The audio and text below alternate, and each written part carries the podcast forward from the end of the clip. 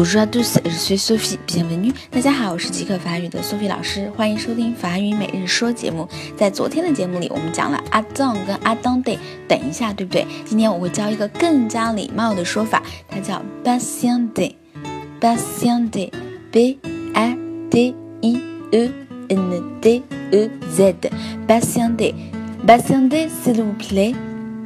请稍后。那么这句话我们在去政府办事的时候，或者去看医生的时候，都会经常听到 patienter s'il vous plaît，请你耐心的稍等一下。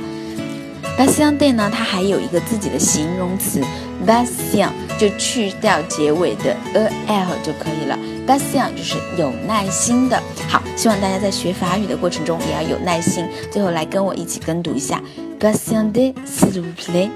Patientez, s'il vous plaît. Patientez, s'il vous plaît. 请耐心的稍等一下。